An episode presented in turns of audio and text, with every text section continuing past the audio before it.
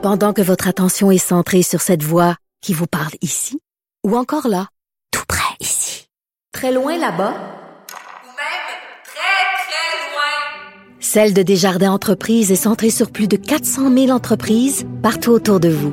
Depuis plus de 120 ans, nos équipes dédiées accompagnent les entrepreneurs d'ici à chaque étape pour qu'ils puissent rester centrés sur ce qui compte, la croissance de leur entreprise.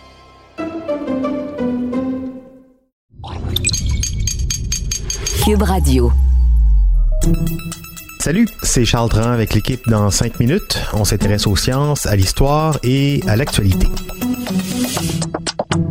Aujourd'hui, on parle de Fukushima. Ça fait 10 ans qu'un triple désastre a ravagé cette région du nord-est du Japon et causé la mort de plus de 22 000 personnes. On se souvient encore du choc, hein? un séisme suivi d'un tsunami et d'un accident nucléaire. Le relais de la flamme olympique des Jeux de Tokyo récemment a honoré la mémoire de cet événement en débutant son parcours à Fukushima.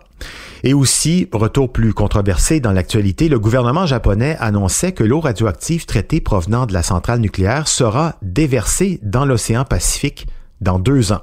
Une décision immédiatement condamnée par les pêcheurs de la région, les résidents et même la Chine et la Corée du Sud, pays voisins du Japon. Comment en est-on arrivé là? Pourquoi le Japon a-t-il été touché par une telle catastrophe? Pourquoi rejeter ses eaux maintenant? Voici Baptiste Zapirin. Le Japon est un pays habitué au séisme. Il est situé dans ce qu'on appelle la ceinture de feu du Pacifique, une zone à l'intersection de trois plaques tectoniques, Pacifique, Eurasienne et Philippines. Les plaques tectoniques, ce sont ces énormes plaques rocheuses sur lesquelles reposent nos continents, des plaques qui bougent à cause du magma dans les profondeurs de la Terre. Les plaques glissent, se chevauchent, s'étirent, et euh, là où les plaques se frottent, ça fait des dégâts. Comprenez activité volcanique et séisme. Et il y en a donc souvent au Japon. Mais le vendredi 11 mars 2011, à 14h46, c'est un séisme sous-marin colossal qui se déclenche, à 130 km de la côte. Magnitude 9 l'un des cinq plus gros séismes jamais enregistrés. On ressent la secousse jusqu'à Pékin, en Chine, à plus de 2000 km de là. Elle déplace l'île principale du Japon, Honshu, à 2 mètres vers l'est. Pourtant, le séisme en lui-même génère peu de dégâts et de pertes humaines, justement parce que le Japon est habitué. La population est bien organisée et les constructions sont bâties selon des normes élevées de génie parasismique. Seulement, ce séisme ne vient pas seul. Il provoque aussi un gigantesque tsunami qui déferle dans la région de Tohoku, qui abrite la préfecture de Fukushima, juste en face de l'épicentre. C'est ce tsunami qui cause par noyade plus de 90% des 22 500 morts enregistrés durant cette catastrophe. Plus de 600 km de côte sont touchés. On parle de vagues jusqu'à 30 mètres de haut par endroit. Les villes côtières sont inondées et détruites, des navires se fracassent sur les bâtiments. Vient ensuite le troisième acte, l'accident nucléaire à la centrale de Fukushima Daiichi. Elle est située sur la côte à 145 km de l'épicentre du séisme. Des vagues de 15 mètres s'y abattent. Les installations sont inondées, l'alimentation est coupée et le système de refroidissement est en panne. Résultat, les cœurs de trois réacteurs nucléaires sont en surchauffe et entrent en fusion. Une série de trois explosions détruisent ensuite la centrale et projettent les matières radioactives à l'air libre. Et le vent pousse les émanations vers l'intérieur des terres. C'est un drame humain avec 160 000 réfugiés et bien sûr une catastrophe environnementale.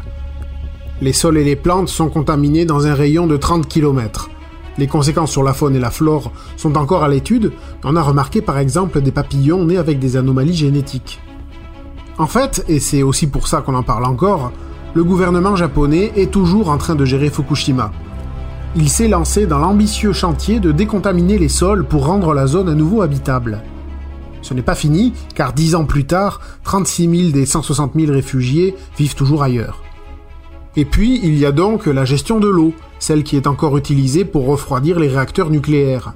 Une fois utilisée, ben, elle est contaminée, elle est alors traitée et conservée sur le site, mais le problème, c'est que le site autour de la centrale a atteint sa capacité de stockage maximale, plus d'un million de tonnes d'eau. C'est cette eau traitée que le gouvernement japonais veut déverser dans le Pacifique dans deux ans. faute de meilleures solutions. Alors oui, c'est une eau traitée, mais la quantité de matériel radioactif qui persiste dans cette eau n'est pas connue. Ce qu'on sait par contre, c'est qu'aucun traitement ne permet d'éliminer complètement la concentration de radionucléides. On peut seulement la réduire. Et c'est un problème car les scientifiques ont rappelé qu'on ne sait rien des conséquences à long terme pour la vie marine d'une exposition à de telles quantités d'eau contaminée, même faiblement. D'où la colère des pêcheurs japonais de la Corée du Sud, de la Chine et plus généralement tous ceux qui vont consommer du poisson sorti de ces eaux. Chez nous, euh, au Québec, terre d'hydroélectricité, le nucléaire n'a pas totalement disparu du paysage non plus. Hein. La centrale Gentilly à Bécancour a fermé définitivement en 2012, mais son démantèlement complet par Hydro-Québec ne devrait pas être achevé avant 2062. C'est long, c'est délicat, parce que les enjeux sanitaires environnementaux sont conséquents. Il faut savoir que la centrale abrite toujours du combustible radioactif, enfermé dans des silos de béton dont la durée de vie n'est que de 50 ans. Mais le Canada est en train de planifier, dit-on, la construction, peut-être en Ontario, d'un tombeau nucléaire canadien qui abritera les déchets nucléaires sur le long terme. On aura certainement l'occasion d'en reparler. Merci Baptiste Zapirin, c'était en cinq minutes.